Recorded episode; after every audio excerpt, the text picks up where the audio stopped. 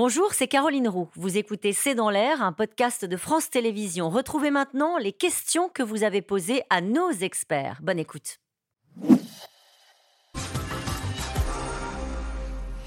Une question de Jean-Pierre dans le Barin. Est-ce la bonne stratégie d'aller au-devant des Français pour espérer apaiser leur colère? Alors, je pense qu'il n'a pas le choix. C'est-à-dire, je ne sais pas s'il peut apaiser les colères, je ne le pense pas. Mais en tous les cas, la, stratégie de sortir de l'Élysée et d'aller voir les gens, je pense qu'aujourd'hui, en 2023, un président n'a pas le choix et il doit, il doit faire ça, il doit y aller. Donc je pense qu'il n'a pas le choix. Le préfet de l'Hérault a interdit à Ganges l'usage de dispositifs sonores, dont les casseroles. La France marche-t-elle sur la tête? Franchement? Oui. Oui? Oui. C'était absurde de faire bah ça. Oui, bah surtout qu'il il dit clairement dans l'interview qu'il nous a donnée, pardon d'y revenir toujours, mais bon, mon boulot, c'est pas de dire euh, oui, vous n'êtes pas d'accord, je change, mais c'est d'aller au devant des gens, d'écouter leur colère et de leur parler. Si c'est pour le lendemain, pour éviter tout euh, sonore, je ne sais plus quel terme, c'est un petit peu contre-productif. Dispositif sonore. Dispositif sonore. Les casseroles. Euh, allez, Christian, en Haute-Savoie, le contraste d'un président déterminé et serein face à des contestataires qui tapent sur des casseroles bénéficie-t-il à Macron? Roland Carroll ben, Ça dépend. Pour les, pour les porteurs de casseroles, non. Ça, ça, accuse le coup. Euh, il, nous provoque. Euh, c'est normal. Nous, euh, on est là. On est toujours là. Pour une partie, je ne sais pas, des retraités, de la droite modérée, de ceux qui aiment bien l'ordre, même s'il en perd, il en a perdu quelques-uns dans la toute dernière période, bah, ils peuvent se dire quand même c'est pas bien de faire un truc comme ça, un peu de retour au calme, un peu d'ordre, peut-être. Pourquoi toujours et encore ces petites phrases qui attisent la colère?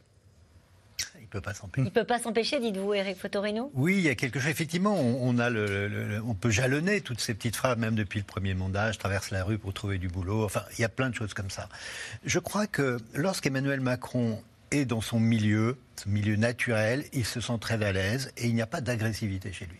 Lorsqu'il se sent euh, agressé par des gens qu'il ne comprend pas, dont il pense qu'il explique tellement bien qu'il devrait comprendre, et là qu'il ne comprend pas, alors c'est pas casse-toi pauvre con, mais c'est la phrase qui va mm. blesser. Et je crois que autour de lui, certains lui ont dit souvent, mais tu ne devrais pas dire des choses pareilles. Et il les dit quand même. Donc je pense qu'il est effectivement euh, comme le scorpion sur le dos de l'hippopotame dans le fleuve Niger. Une question d'André, d'André dans la Loire. Ah, le bagou, les mots, la séduction.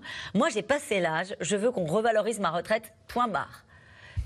Le charme ne perd plus. Le charme ne perd plus, mais comme l'a dit Roland Carroll, je ne suis pas sûr que ça soit destiné à celui-ci, à cette personne-là, à André. Mais euh, cette opération de communication, ces images, c'est destiné à tout un électorat qui est un peu parti sur la fin, euh, justement à cause de la chienlit et tout ça, et qu'il faut euh, remettre de l'ordre et le revoir. Peut-être que ces téléspectateurs, André, juste n'est plus sensible peut-être à un style qui a pu séduire au début. c'est un retraité, on dit que c'est plutôt un électorat qui est favorable à Emmanuel Macron. C'est très possible parce qu'une des erreurs d'Emmanuel Macron, c'est de dire je n'ai été élu qu'il y a un an. Mais il oublie, les Français disent non, ça fait six ans. Et comme le dit Eric Fotorino, si on revient sur la campagne de 2017, on va pas refaire l'émission, mais on en est loin. Enfin voilà, toutes les promesses de 2017, où sont-elles en 2022 Et la France de 2022 n'est plus celle de 2017. regardez ce que dit Véronica dans les Vosges. Parler, ok, mais Macron est-il capable d'écouter et de prendre en compte la parole des autres? Malheureusement, enfin en tout cas ce qu'on voit, hein, c'est euh, peut-être qu'il le fera.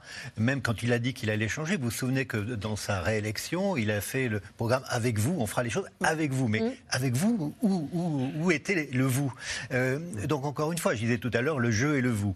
Le vous n'est pas là. Euh, je pense qu'il y a chez lui une, une sorte de petit excès de soi-même qui est de dire, moi je sais j'ai bien réfléchi, j'ai beaucoup mm. travaillé, parce qu'il travaille énormément, et moi je sais ce qui est bien. Donc je vais vous dire ce qui est bien. Et si vous ne, me suivez pas, c'est que vous n'avez pas bien compris. Alors je vais peut-être vous réexpliquer. Mais jamais il peut se dire. Le, boulot d'un président de la République, c'est pas d'avoir le peuple contre lui. Or, aujourd'hui, et il y a une chose, moi, qui me dérange un peu aujourd'hui, c'est qu'il surjoue le courage le surjoue de, mmh. il surjoue le fait, je dis non, je suis tout seul, mais voilà. Comme euh, Jeanne d'Arc, dont il a apprécié, qu'il a fait un grand discours sur Jeanne d'Arc criblé de flèches j'ai raison, c'est pour votre bien. Et voilà. Vous dites ça, Eric Fotorino, mais c'est vrai que depuis donc, le début de son deuxième quinquennat, il a beaucoup défendu le CNR. Euh, il en parlait, personne n'écoutait en disant qu'est-ce que c'est que ce machin.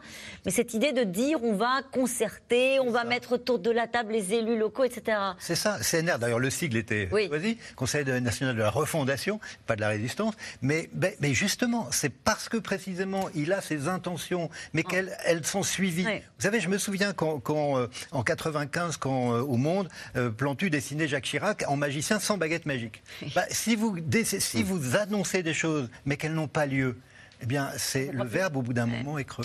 Emmanuel Macron est le premier président à appliquer son programme de campagne. Il faut savoir ce que l'on veut dans ce pays, non? Roland Quérol.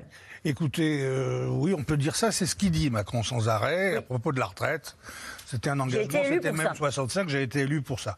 Moi, j'ai relu comment s'était passée la campagne présidentielle. Je n'ai pas le sentiment que ça a été la raison pour laquelle les Français ont voté. Mm. Euh, donc, euh, il y a un malentendu, là.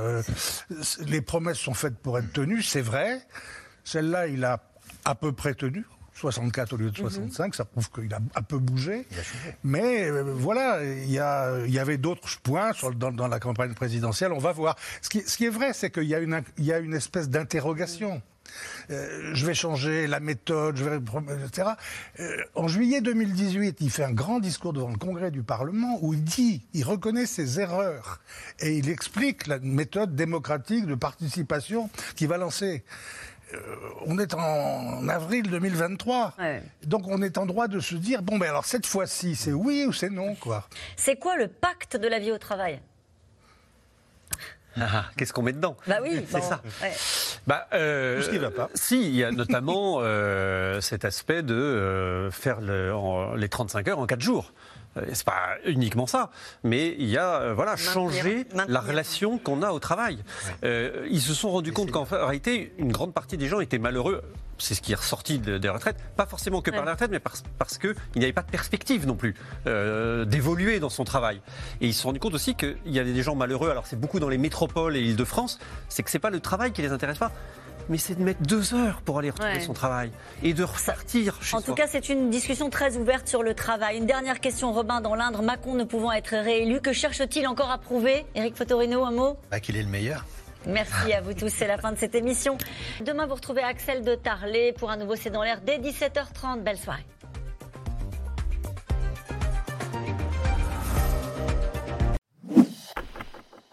Merci d'avoir écouté C'est dans l'air. Comme vous le savez, vous pouvez désormais écouter l'intégrale, mais aussi l'invité ou vos questions à nos experts. Tous ces podcasts sont disponibles gratuitement sur toutes les plateformes de streaming audio. Et pour le replay vidéo, c'est sur France.tv, bien évidemment. À bientôt.